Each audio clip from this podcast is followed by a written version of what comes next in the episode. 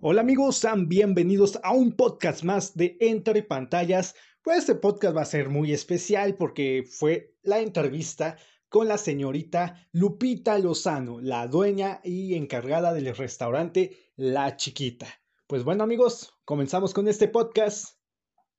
Que corra video. Hola amigos, ¿cómo están? Pues bueno, hoy me encuentro con Lupita Lozano, que es la encargada dueña del restaurante, La ¿no? cuarta generación. La cuarta generación. Cuarta generación. Ok, para la gente que no sepa, y para, para mí es pues un privilegio, algo que es algo de admirar, es que ustedes han estado antes en la revolución, ¿no? Su genera- ah, generaciones antes estuvieron en la revolución y se han mantenido y ahorita con esta pandemia igual. Pero cuéntele a la gente pues en qué año se fundó el restaurante La Chiquita. Mira, estamos en el Paseo de San Francisco. En 1896 se creó este platillo, principalmente mi bisabuela y mi abuela fueron las creadoras de uno de los platillos más populares que tiene Puebla. Estamos en la zona de San Francisco, en uno de los, de los barrios más viejos que hay en Puebla y que se está dando hoy por hoy lo que vamos dando un legado a la cocina tradicional poblana. La cocina tradicional poblana se crea en la parte, en la zona más antigua de Puebla, donde se fundó Puebla, que es el Valle de Cuetlascuapan. Pero entonces, acá en este lugar no estuvieron primero, estuvieron en otro lado. Aquí, siempre. Aquí en la zona de San Francisco, eh, también llamado como Río de Almoloya, pasaba donde hoy todos conocemos y transitamos el Boulevard 5 de Mayo. Antes era el Río de San Francisco, era el Río de Almoloya y este era el Paseo de San Francisco, Paseo Viejo, Paseo de Almoloya o Paseo Hidalgo también tuvo varios nombres en sus etapas. Hemos estado, mi bisabuela y abuela empezaron al ras de piso, abajo de un árbol, a la orilla del río, incluso se conocía que había también una banca de mampostería en esa época. Entonces ellas crearon este platillo que era normalmente para las personas que venían caminando la parte indígena. Esta te quiero decir que es la parte indígena. Venían caminando para ir a trabajar a la parte española, que es la parte del centro histórico donde estaba todo el comercio. Entonces las personas venían caminando mucho tiempo, entonces para poder eh, aguantar esa caminata comían una tortilla con salsa y la abuela y la bisabuela le implementaron la carne de puerco, porque algo que yo siempre digo, que es lo que come el poblano, Mm, ¿Qué es lo que come? cerdo, cochino, puerco y marrano, ¿no? O sea, son de las cuestiones donde la, la mayoría de los platillos de la cocina tradicional poblana van a llevar carne de puerco.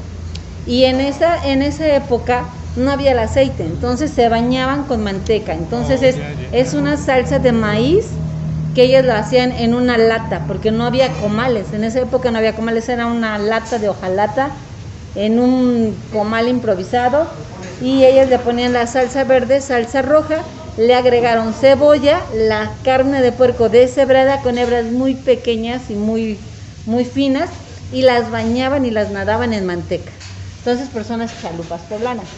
Sí, para los que no sepan, y como lo mencioné al principio del video, la- el restaurante Chiquita es uno de los pioneros en hacer las chalupas, ¿no? Son los creadores de las chalupas. Somos los, crea- los creadores de las chalupas. Mi bisabuela y mi abuela fueron las que inventaron o impusieron este, este platillo. Estas son las chalupas poblanas, ¿no? Porque todos se pueden 100% decir, poblanas. se pueden decir, ahí hay chalupas, hay garnachas, todo, pero depende de la región. Recuerda que la base de la cocina tradicional mexicana, que está reconocida como Patrimonio de la Humanidad, es una triada, que es el maíz, el chile y el frijol. Son los tres. Entonces, en todo el país tú vas a ver la mayoría de nuestra cultura gastronómica va a estar eh, sustentada en el maíz, en el chile. Entonces vas a encontrar gorditas, enchiladas, chalupas, chaluponas, lo que tú quieras derivar. O sea, es la biodiversidad. Pero en Puebla son con salsa verde, salsa roja y nadadas en manteca de puerco, porque antes no existía el aceite. Hoy a lo mejor a alguien nos- le gusta el aceite, pero antes era la manteca. Manteca, 100% es todo con manteca. Eh, bueno, eh, me ha dicho que lo hizo, que fundó todo esto su abuela y bisabuela, pero ¿cuántas generaciones han llevado así? Yo soy la cuarta generación y mi hijo que ya es la quinta. La ya son, quinta, ya cinco. son Son generaciones. 124 años los que estamos acá. Siempre hemos estado en el Paseo de San Francisco. No hemos estado en otro, no tenemos sucursales. Este, por el momento, a lo mejor más adelante podríamos hacerlo, pero ahorita no tenemos sucursales. Es algo que trae, manejamos mucho la identidad y damos un legado, un legado de la cocina tradicional poblana hacia los poblanos, los mexicanos y nuestros visitantes, ¿no? Porque es un antojo muy popular. Sí. Tú lo puedes encontrar desde la feria, en una feria de una iglesia, en la feria más popular, hasta en un restaurante de manteles largos, ¿no? Entonces siempre que vienes a Puebla, buscas tu el mole poblano, los chiles en nogada, las semitas y no pueden faltar las chalupas como un antojito. Wow, pues, hablando de tradición familiar y todo eso. Vaya que su, su restaurante se ha mantenido por ser un restaurante familiar. ¿no? A veces, pues, digamos, puede venir la familia, los niños chiquitos, y no hay tanto problema, porque hay pues, restaurantes pues, que tienen un toque un poco más para adultos, pero ustedes se han mantenido muy familiar. Sí, y aparte sabes que es un, un toque de provincia, o sea, tú puedes visitarnos de cualquier parte del mundo, porque hemos recibido eh, visitas de cualquier parte del mundo, y tú vas a encontrar un rincón en la ciudad de Puebla, pero muy, muy, con mucha mexicanidad, con mucha tradición. Vas a comer en un plato de talavera, vas a usar el barro, vas a usar la mantelería, los textiles muy artesanales, algo como si tú estuvieras en tu casa, ¿no? O sea, con- Sí. y no manejamos los productos, no están industrializados, son mm, caseros, así como guisaba la abuelita, así seguimos nosotros conservando las recetas. Y claro, eso se presta que un ambiente sea Puede venir el niño a comerse unas chalupas de frijol, puede venir el adolescente, eh, quien quiera. O sea, creo que este es un restaurante para todos, no nada más es un segmento que para puro niño, puro adulto, no, es para todos. Familiar. Familiar. Sí, y bueno, así como pregunta, ¿tendrás datos curiosos como de algún famoso que ha llegado por acá, poblano? Uh, mira, todos los famosos. Yo te voy a decir, mi abuelita cuando empezó en la orilla del río venían los estudiantes. En esa época, esos estudiantes que estaban en el Espíritu Santo, hoy conocido como el Carolino, había varios personajes que han formado parte de la historia de México, como fue mm, este, Manuel Ávila Camacho, Wow. Gabriel Almazán, este, Maximino Ávila Camacho, Gustavo Díaz Ordaz, el doctor Alfredo Tosqui Fernández de Lara. Y en esa época mi abuelita vendía las chalupas a dos, dos por un centavo Ah, y pagaba de impuestos un peso con 50 centavos todo el año. O sea, al año eso es lo que pagaba. Entonces es algo que, que podemos relacionar. ¿Qué famosos? Ya eran jóvenes, ya eran niños. Y mi abuelita les y mi bisabuela, más mi abuela, les fiaba las chalupas. Entonces son de las partes que tenemos. O sea. ¿quién, ¿quiénes hemos dado este legado? Nosotros también nos sentimos, somos embajadores de la cocina poblana. ¿Por qué? Porque no nada más vendemos las chalupas aquí en, en Puebla. Vamos a otros estados a dar el servicio de catering, de servicios como, por ejemplo, le hemos dado anuncio, hemos ido a, a varias personalidades fuera de, de- de Puebla. Entonces llevamos nuestra, nuestra cocina. También hemos llevado el mole poblano al Salón del Chocolate en París, Francia, al Cuatro- otro lado del mundo. al otro lado del Wow. mundo. Cuatro años consecutivos. En la puerta de Versalles llevamos nuestro mole, donde el pretexto principal de este platillo era el chocolate. Sabemos que el mole poblano tiene entre 23, ve- 30, 35 ingredi- ingredientes dependiendo de la receta que tengas, pero uno de los actores principales es el chocolate. Wow. Y con ese pretexto lo llevamos al Salón del Chocolate en París, Francia, y también se implementaron unos chocolates rellenos de mole hace mu- mucho tiempo. Entonces, dábamos talleres, íbamos un grupo de, de- de- de- de expertos en lo que es la materia de la cocina tradicional eh, mexicana. Llevábamos, eh, dimos demostraciones de la molienda, del mole en el Chocodemo, dimos pláticas del chocolate eh, con los parisinos, hablábamos y presumíamos eh, nuestro platillo. Dimos cena de mole poblano con pato y con un maridaje de champán y creo que no nada más hemos estado acá, sino que hemos, hemos atravesado fronteras. Wow. Admirable, en verdad, muy Ah, admirable. otra anécdota que tuvimos fue que estuvo en esta mesa el embajador, el ex embajador de Estados Unidos en México, Oh, sí, sí, acá. Christopher, ajá, Christopher Landau, vino y comió las chalupas.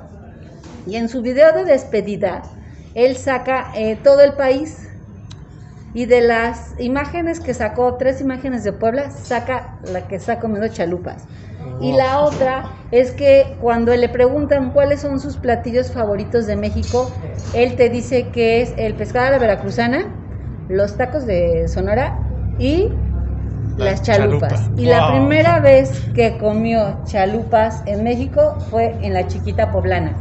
Y también fuimos los ganadores en una, en una estación de radio muy famosa que tiene mucho rating, que es con López Díaz, que Ok. votaron por las mejores chalupas. Y nosotros ganamos, y ahí tenemos nuestro premio de las mejores chalupas en Puebla en el segmento de cocina, de cocina tradicional. Wow, en verdad eh, es muy admirable su restaurante porque es el único y vaya, tienen muchos datos, todo, no sé, me, me- me hace sentir muy orgulloso de mi Puebla y que el restaurante La Chiquita esté en lo más alto. ¿eh? Eh, pero quiero hablar sobre cómo se les ocurrió, porque en las tortas le ponemos eh, tamales, eh, muchas cosas más, Chilaquiles, chilaquiles, y ustedes dijeron, eh, vamos a ponerle las chalupas, ¿cómo se les vino hacia la mente? Mira, yo te voy a decir, yo me crié con mi abuela y ella tanto cuando era pequeña, hace como, yo tenía 8 años, hace como 45 años, mi abuela me da mi torta de chalupa, ¿no?